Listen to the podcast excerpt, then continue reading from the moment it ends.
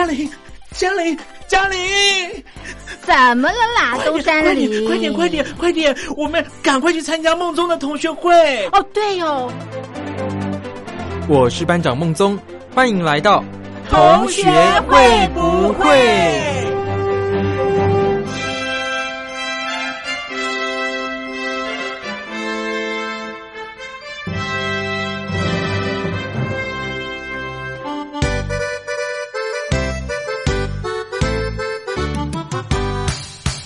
你有女友，那就拍拍手；如果你有男友，那就拍拍手；如果你两个都没有，那也没关系，大家一起参加爱情随堂考。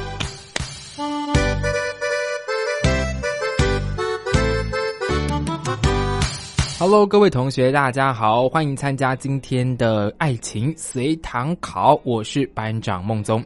今天的爱情随堂考，我们要考的题目是：身为第三者，你该怎么办呢？因为其实班长，我最近啊，跟同学们聊天啊，聊到说啊，他其实，在那个感情当中啊，他成为第三者了耶，那该怎么办？那我们今天邀请到的是诗诗，来到我们节目的现场。Hello，诗诗你好。Hello，大家好。诗诗应该有成为别人第三者过吧？当然没有啊，你怎么知道？因为毕竟很多人都会骗人啊。但是好了，那就我所知，应该是没有了。对，因为我的朋友就是对方骗他说他现在单身啊，嗯那该怎么办？那你觉得这样可以当第三者吗？还是这样可以是第三者吗？我觉得当第三者没有什么对对或错，啊就是我我的道德观比较特别一点，就是我觉得就跟那个犀利人妻讲的一样，就是不被爱的那个才是第三者，嗯但是没有这么极端啦。就如果人家明明有老婆有女朋友，然后你还故意跟他很亲密什么，那就是不对了。哦可是如果男方他也主动过来，事出善意，对，那就不是女方的问题了。那可是大家不都说要有那个吗？自知之明吗？就是别人已经有老婆或女朋友的话，你自己要那个就是要撇清，还是其实你就觉得说聊了可以啊，也没办法了，可是我觉得有时候这种情况很很难欸很对很难，而且很复杂。啊，因为我朋友也是一个这样的情况哎，就是因为他刚好呃他的那个，而且连是那个正宫哦，都嗯来登门入室的找他，嗯，而且找他不是就是要骂他哦，他是请他去参加对方的这个生日啊？生日派对。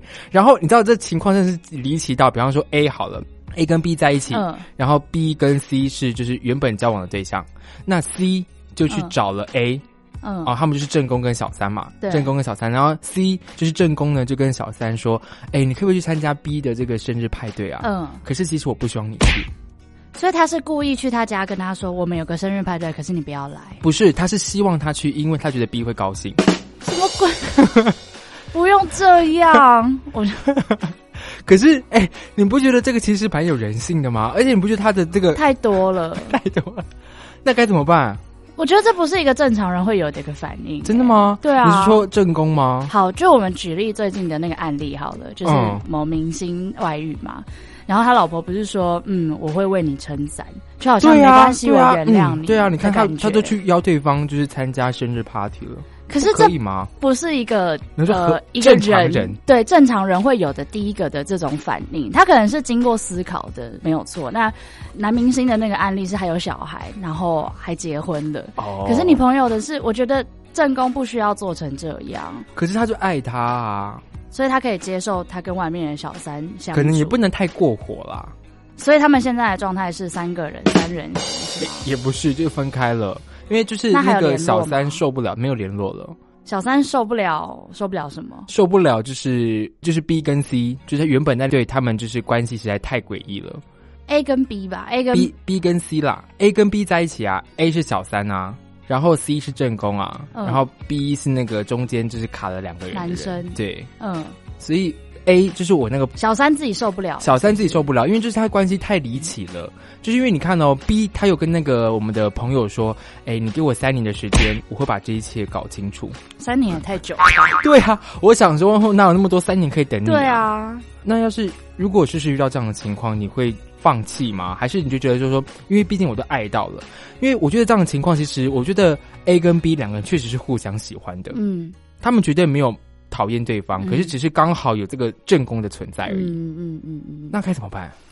嗯，我觉得会劈腿的人就是会劈腿，就是他有第一次就会有第二次。不一定啊，说不定他真的找到这个，你知道 top one 了。可是，可是你要想哦，如果你是用这样子的方式得到这个人的，那他搞不好有下一个，对，有下一个啊。我我觉得这可以当成一个不能说标准，但是参考的点就是你要不要继续再跟他走下去。这是一个，可是你说我身为那个小三，我会不会选择他？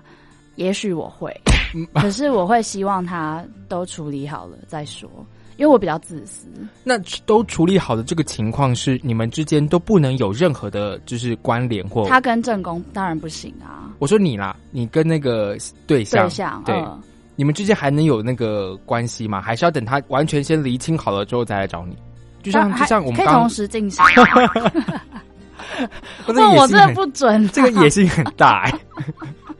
就你可以同时进行，但是很累，你不觉得吗？而且你就会被累的不是我啊，累的是中间的那个人啊。你有本事同时跟两个人相处，跟两个人交往，那你就要有本事空出时间呐。哦，那你不会常常就会发生说，要是你的一些可能生日 party 啊，或者是跨年啊，或者是情人节啊，不是跟你过哎，那就看你比较爱谁啊。他就选正宫啊，怎么办？好啊，那就算了，那我也可以去找别人哦，哎，赌气了。对啊，就是我也不一定只有你呀。啊，那这样的关系不就很糟糕吗？就是你要要人家二选一，所以你就是要二选一啊。因为我觉得站在 OK 正宫跟小三的角度来想，大家都会希望自己是被爱最多的那个对真的。那你自己是纠结的那个人，你弄了这两个人，就是呃心烦意乱，然后你自己也弄得很累。那你为什么不赶快把它解决呢？对，那如果对方逼他说，如果你跟我分开的话，我死给你看。哎，可以帮我叫警察吗？等下你遇到这个情况的话，对方寻死的话，我有问过一些其他的同学们哦，他们说，要是如果是对方寻死的话，他们通常都会选择放弃，一定要跟他分。对啊，是。可是，那我就想想说啊，那其实这个对象其实人也蛮好的，他为了不让他死，就是为了继续跟他在一起，那不是进行到这个佛可是你心已经不在了。对啦。当然要是要确保他不会真的做什么事情，嗯，对。如果他真的是会做什么事情的，那好，我会先妥协，先继续留在你身边，嗯，就是先让你的情绪稳定了之后，我们再来好好谈。可是如果他是就是已经会用死相逼了，那就不正常，就真的要离开了。真的，就他也累，我也累。我也觉得，要是如果遇到这样的情况的话，我真的觉得不能继续等下去了。对啊，就算你再怎么。爱这个人不行，真的不行。好啦，那那如果各位同学遇到这样的情况，其实我真的觉得，哎，大家要明辨是非。我我觉得要愿意接受旁人的建议。像我有个朋友，他也是爱他前女友爱的死心塌地。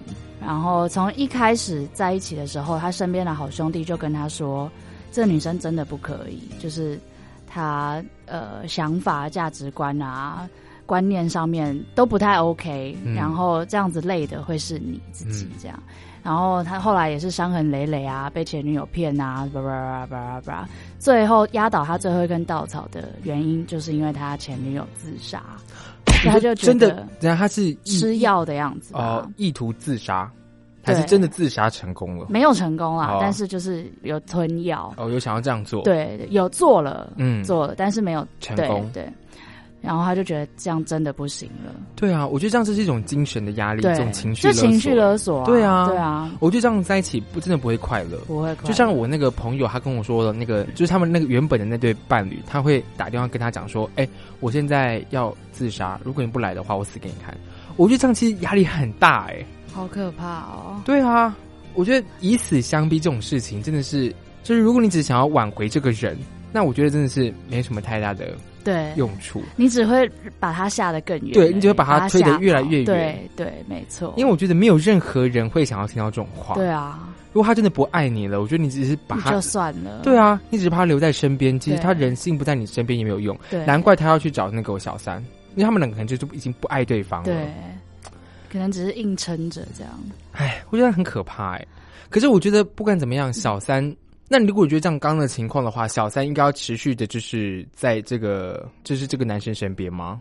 他说不定有机会，还是不行？给你三年的时间。为什么要三年？我不怎么知道，他就讲。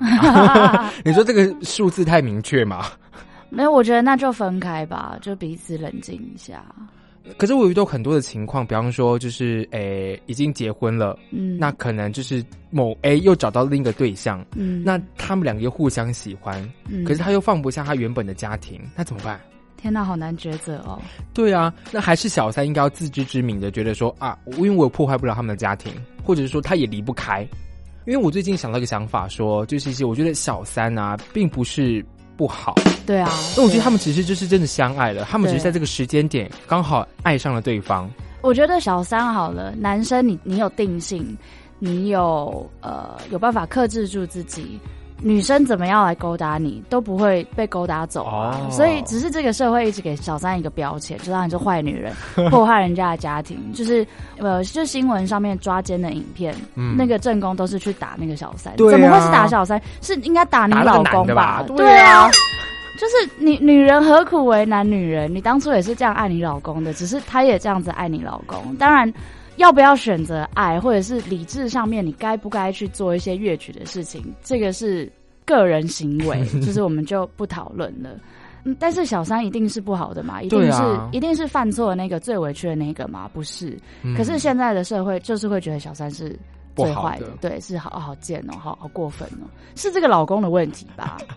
但是也是有可能跟原配离婚了，然后跟小三处的很好哦，的 happy ending，我觉得这样也很好。嗯，那就看每一个人的你怎么去看这件事情吧。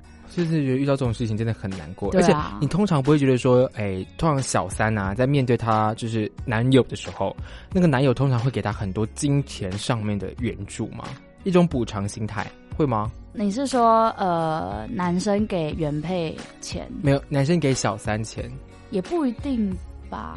就因为通常他可能没办法这么多时间，就是跟他相处啊，哦或者是一些节日没办法过啊，嗯或者是他是在台面下的人啊，等等的，哦，我觉得比较委屈，所以我给你多一点钱花，这样是会吧？好像也蛮合理的。对啊，嗯，那是不是小三应该要自我认知，还是觉得说他有钱就好了？这价值观好像蛮偏差的、哦，对，不行。其实我觉得没有，我觉得从头到尾都没有谁对谁错，只是什么事情可以做，什么事情不能做。就是你要一辈子当人家小三嘛，然后哦或者是对，他如果应该是说要学聪明，不管是正宫或者是小三，就是正宫，你真的知道你老公在外面有外遇，那你要如何面对你的这个婚姻？你选择接受吗？还是你选择离开？有勇气就把他甩开，这是正宫的选择。那小三的话，这个人你值得投资吗？值得就是在地底下当小老婆这么久的时间嘛？他真的会跟太太离婚吗？这是你要做的选择，就是。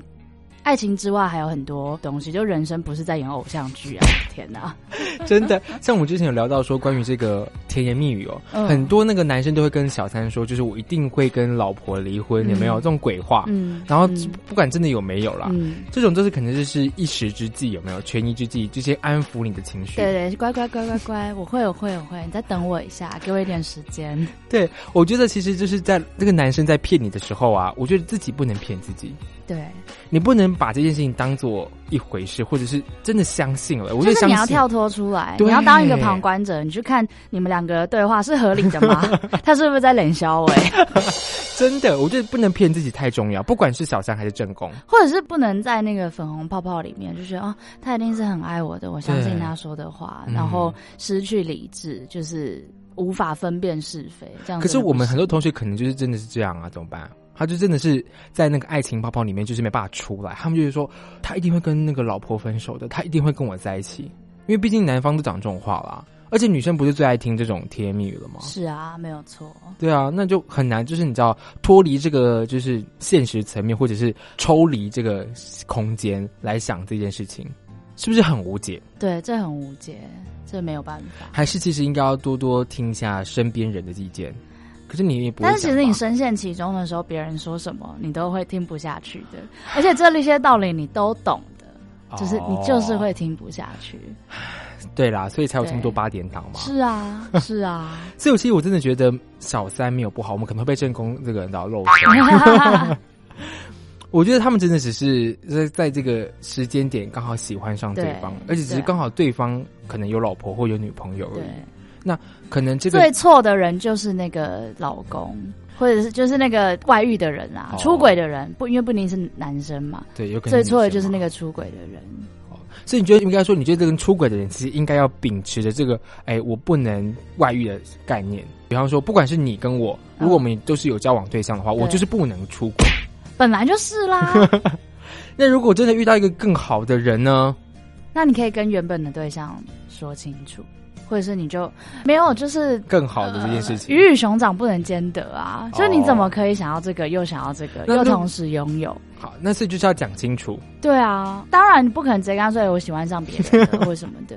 你可以选择慢慢的淡掉，或者是控制自己的情绪啊，或者是你思考你到底还爱不爱这个人，嗯然后新的这个对象值不值得你放弃原本爱的人？嗯，因为很多人可能就是真的不爱了啊，不爱了就说清楚，好好的说再见。可是有人不愿意放弃啊，就像我们刚刚前面提到的，就以死相逼啦，那他才导致他其实找了小三，不是吗？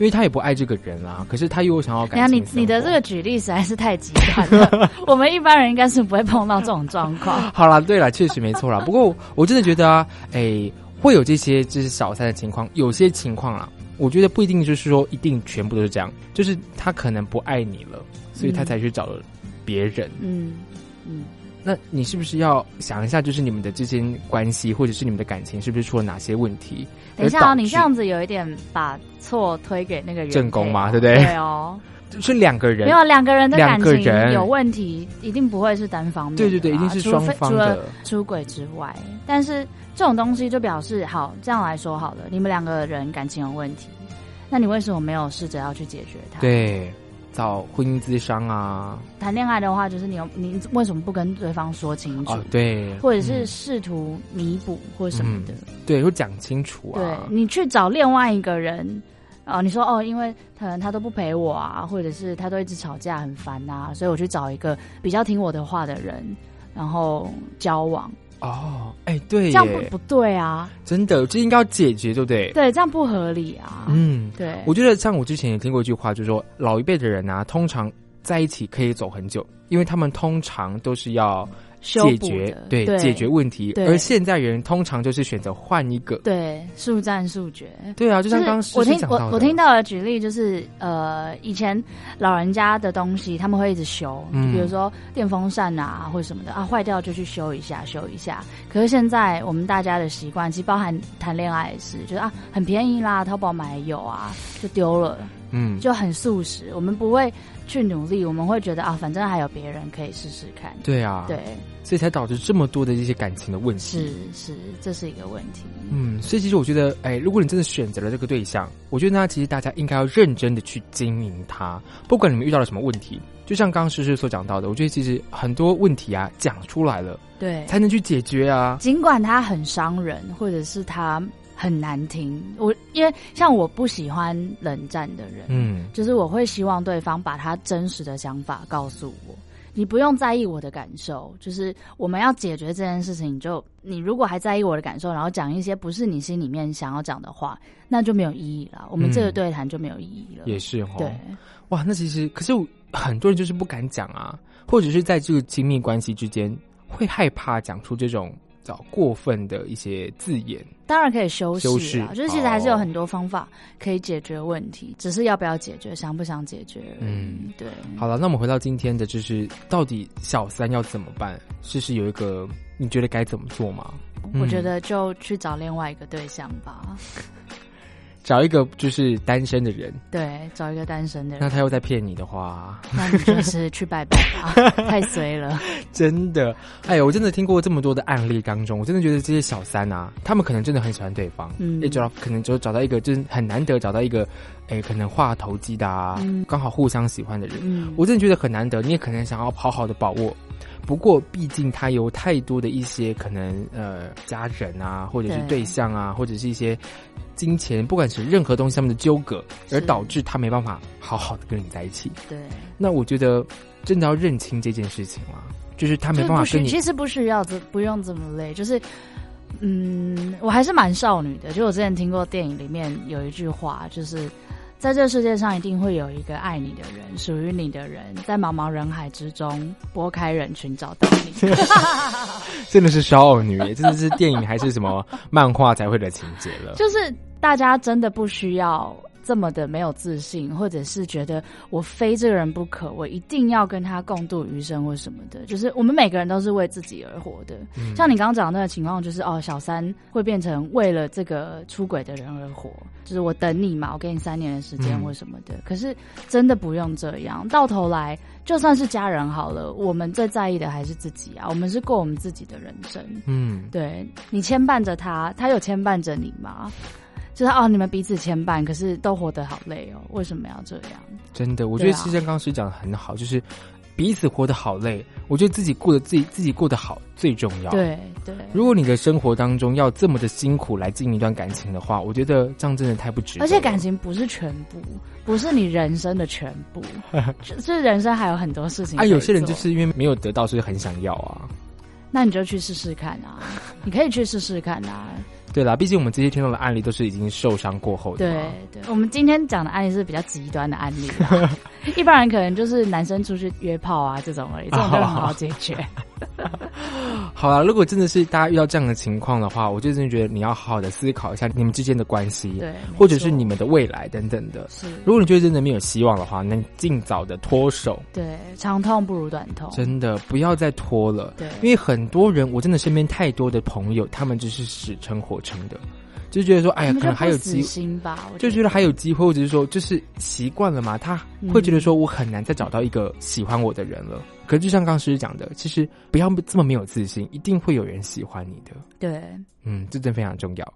好了，所以我们今天的可能这个答案就是，哎，鼓励小三要去找新的对象，对，没或许会对自己比较好一点，对是或许会对这个社会比较好一点。是是，好了，那我们今天的爱情随堂考就考到这里了。我们今天非常谢谢诗诗来到我们节目的现场，谢谢诗诗，谢谢，拜拜，拜。拜。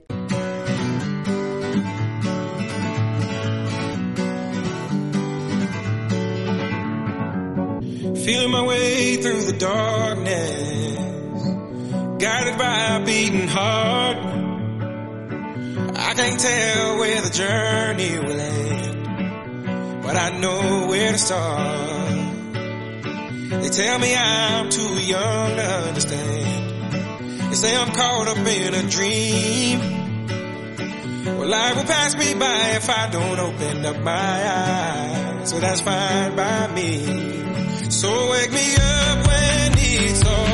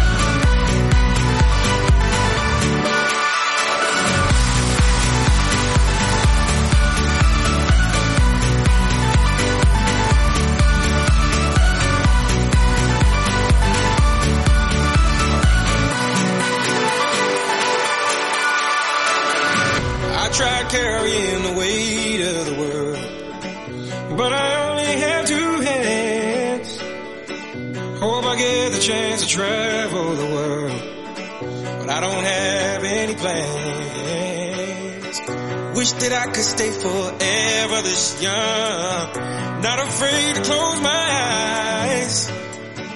Life's a game made for everyone and love is the prize. So wake me up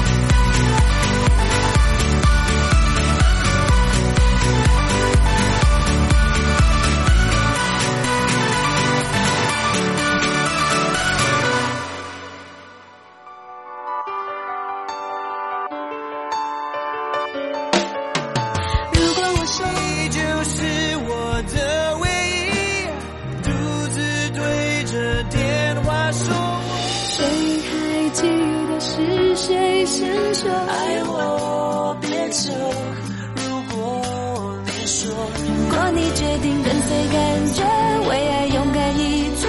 如果你说我们，我想太多，你总这样说。我怀念的是无话不说。我的老天鹅啊！别再说说说说说说说了，赶快来参加同学读书会。Hello，各位同学，大家好，我是孟宗。今天的同学读书会，我们要和大家分享的文章是《小小的愿望》。他轻轻敲敲我的手，让我搭着他的肩向前走。到了骑楼的阶梯前，他停下来，提醒我要上阶梯，等我准备好再踏出下一步。如果遇到骑楼上堆满障碍物，他会把手放在身后，提醒我必须跟在他后面走。到了车水马龙的路口，他会停下来，等到左右完全没有来车，才会迈开步伐，带着我向前走。从他小小的肩膀，我感受到他的每一个动作与脚步。他小小的脑袋里要判断的事好多啊，但他一直都表现得很笃定、很坚强。是从什么时候开始，他必须在外出时这样带着我呢？他是否还记得，我也曾牵着他小小的手，带领他在亮晃晃的阳光下穿过拥挤的人群、喧嚣的街道。那时候他还很小，他吵着要去搭捷运，于是我们挤进捷运站，坐进第一节车厢。随着捷运疾驶，他兴奋地喊出每站的站名，阳光洒落在他的身上，是多么的耀眼灿烂啊！我望着他，微笑着，感受那拥抱着我们的暖暖幸福。后来不知道为什么，世界在我眼前熄上了灯，黑暗中我瑟瑟发抖，一步也不敢动。他走过来，带着我，带着我走过是声鼎沸的街道，穿梭在捷运站复杂的指示间，再次坐上第一节车厢。这次我看不见他的笑容，只听见捷运疾驶刺耳的噪音。我好懊恼，因为我不止无法再带他去看美丽的世界，还必须让他承受照顾我的责任。即使他再懂事、再成熟，这都不是他这个年纪该承受的。可是我又能做什么呢？某一天，我听见他在神明桌前把杯，想起先生曾经告诉我，他看过他这样做好几次了。究竟是为了什么事情呢？我好奇地想。等他走过来，我忍不住问他。他故作神秘，不愿意告诉我，只说他已经求了很多次，神明每一次都答应，所以一定会实现。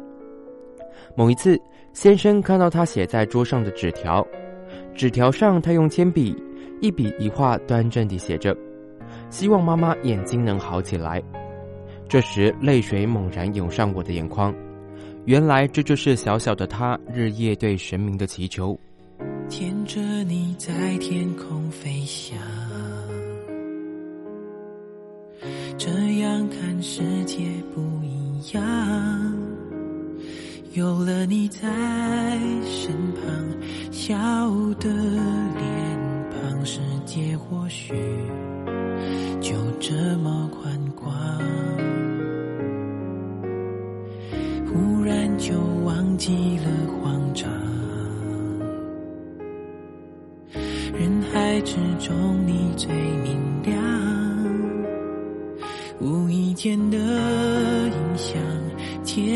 渐扩张，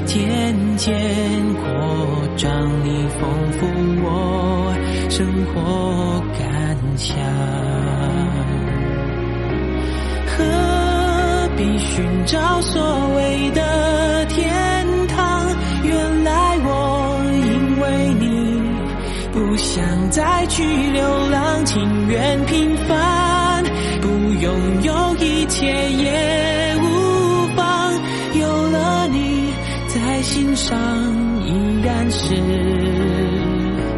天堂。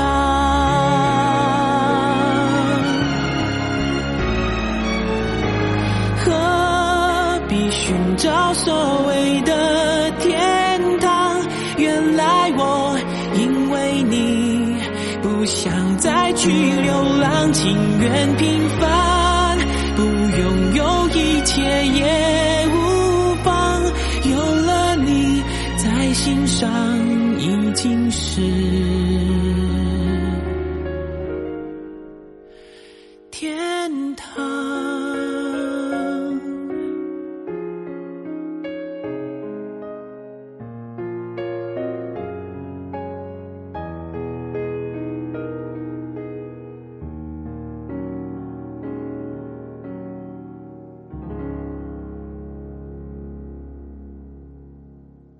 Hello，各位同学，大家好。我们今天的同学读书会和大家读的文章是《小小的愿望》这个小小的短文哦。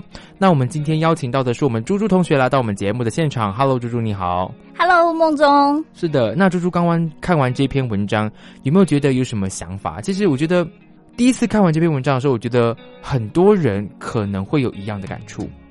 哦，所以大部分的人会有什么样的感触啊？就我觉得，因为我们从小可能就会被爸妈这样拉拔到大嘛，嗯那可是我们长大之后，可能爸妈开始会有些病痛啊，可能换成哦我们要带他去看医生，或者是他们可能有时候可能行动不方便了，他们可能要坐轮椅或者是拄拐杖，这时候变成你要帮他了，那其实心境上的转换其实蛮强烈的。哦，真的，因为其实我看了这一篇文章啊，再加上可能最近家里父亲的状况，我就会觉得，哇，天哪，很有触动的感觉。嗯，对，所以父亲是怎么样的一个身体状况？还好吗？嗯，因为可能最近年纪大了嘛，其实我觉得就是会去联想到爸爸妈妈长大老了之后，那他年纪大了就开始会有一些病痛，嗯那你可能就要照顾他，或者是带他去看医生。那其实一次两次还好还好哦，但是多次之后，再加上其实我遗传到我老爸的急性子，两个人就有时候都就直接冲起来，而且生病的人很像老小孩。是通常比较固执吗？其实那跟本身的个性有关吗？还是其实通常有生病的这个情况的病人，通常会比较有这样的个性出现？我觉得生病的人本来就比较脆弱，嗯，然后再加上爸爸又是属于男生的角色，对，没错。其实通常会比较拉不下面子。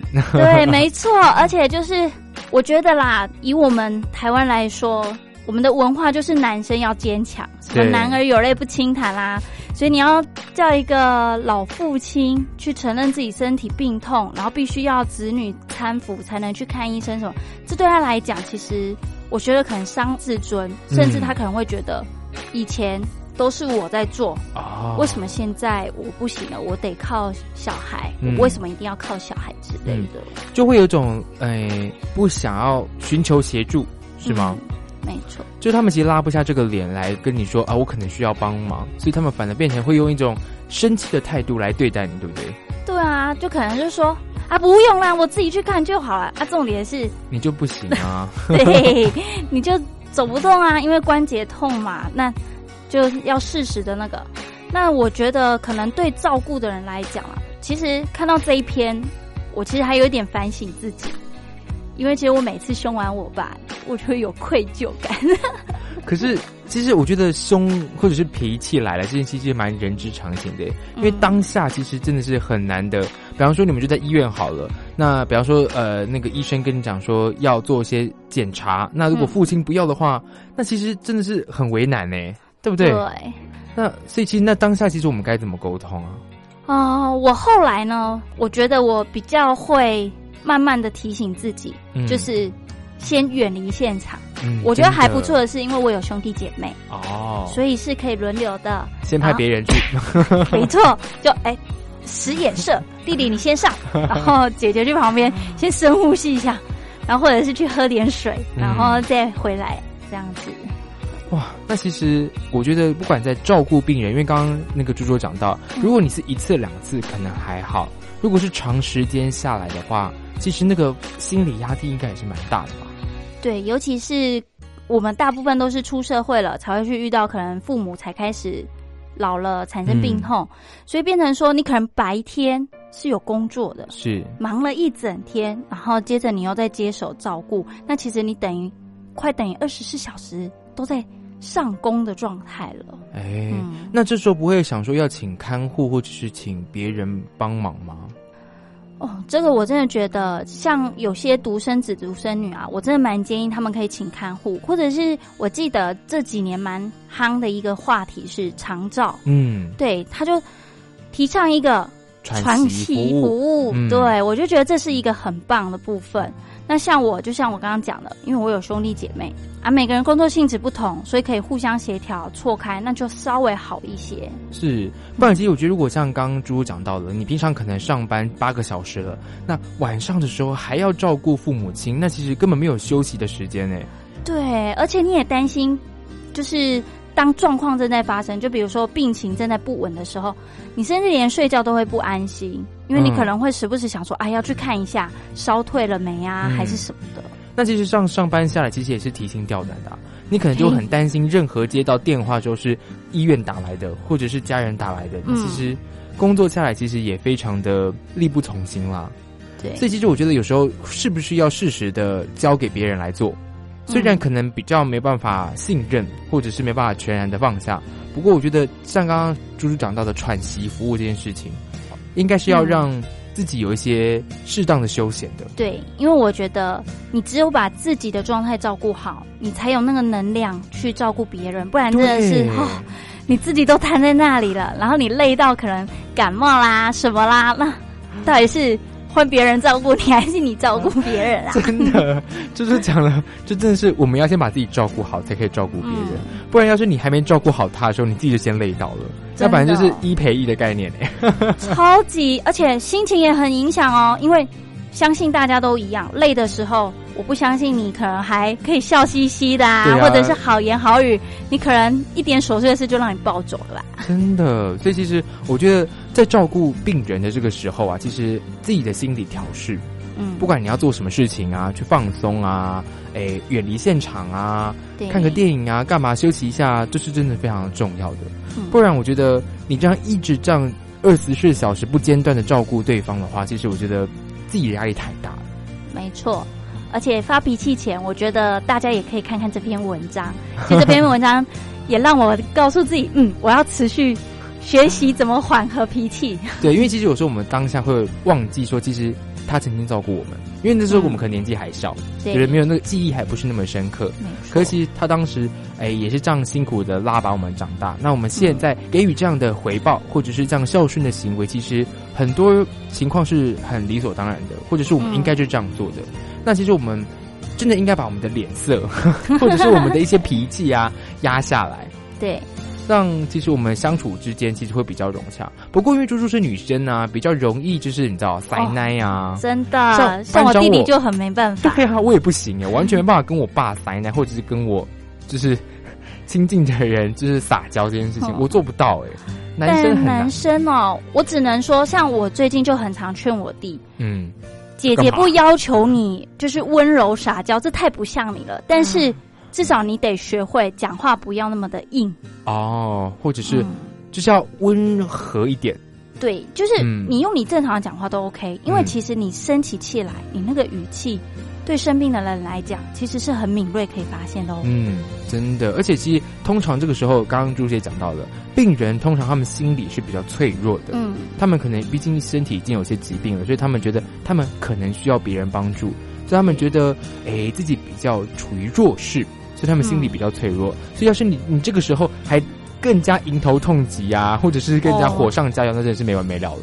没而且错，他还是你那么亲的人呢、对，所以千万不要把脾气留给那么亲的人，嗯，真的可以留给隔壁的店员。或者是任何不是生命的东西。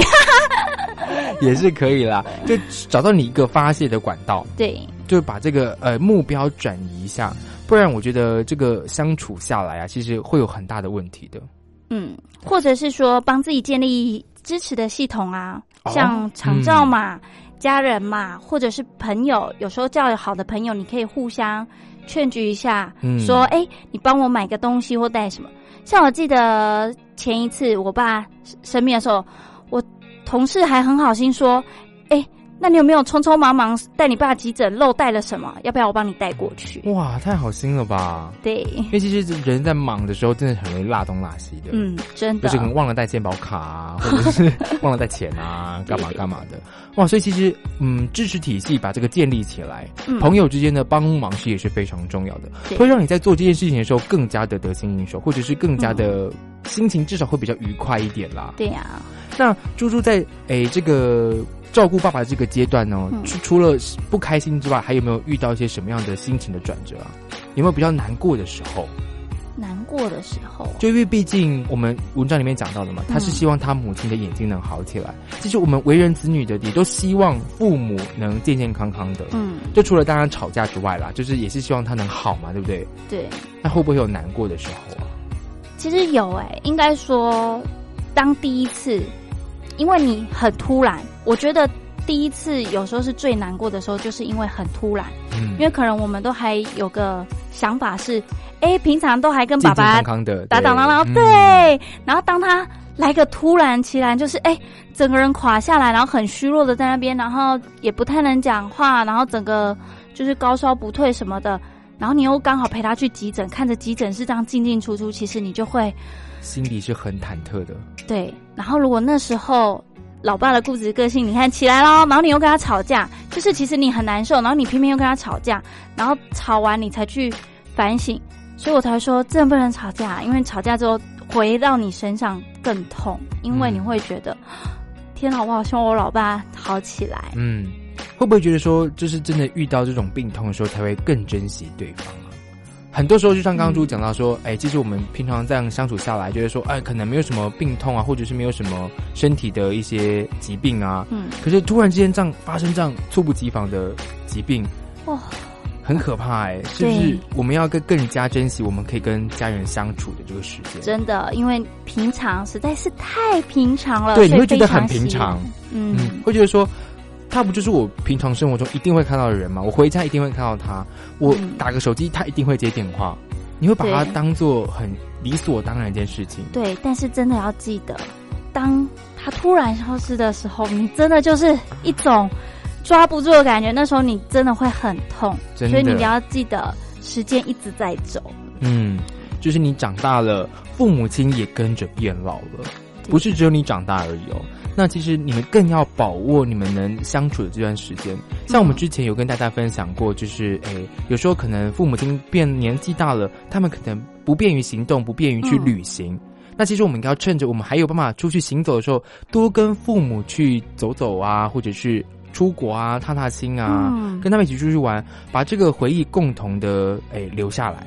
不然真的等到他们就是、就是已经没有办法了，对，甚至是这时候就不在了。真的是遗憾了。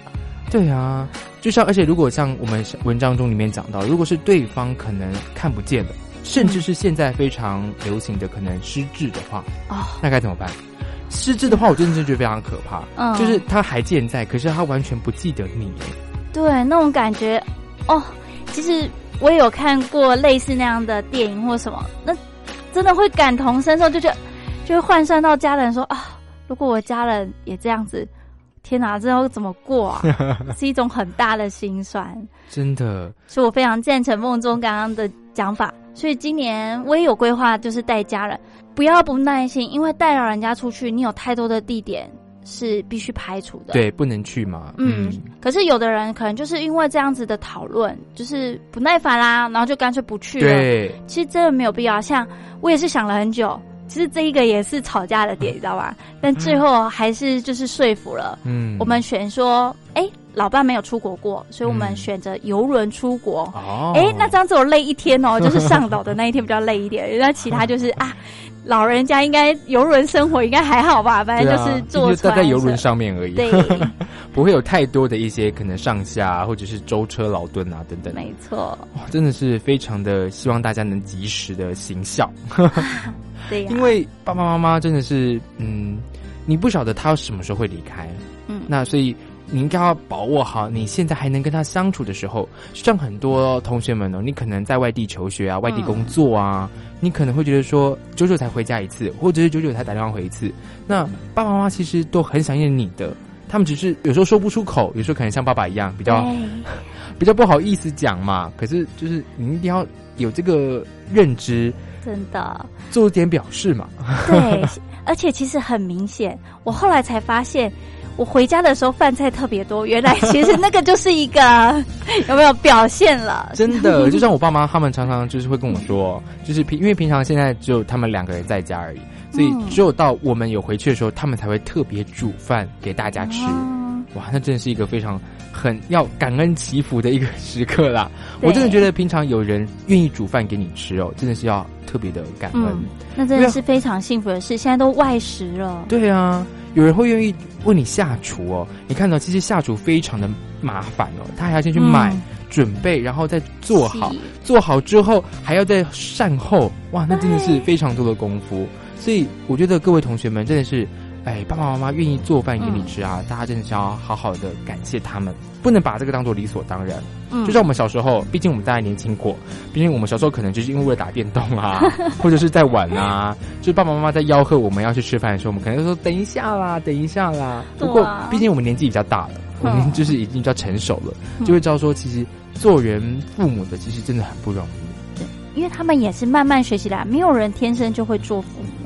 真的，嗯，讲的非常没错，就是我们大家都是很一步一脚印的在慢慢学习怎么当成父母，或者说我们要怎么当子女。而且他愿意为你，是因为爱，所以也希望说我们也能把这爱回馈回去。嗯因为我相信大部分人应该还是爱你父母的吧。是啊，如果父母爱你的话，我们要报以同样的爱给父母，嗯那这真是非常的重要。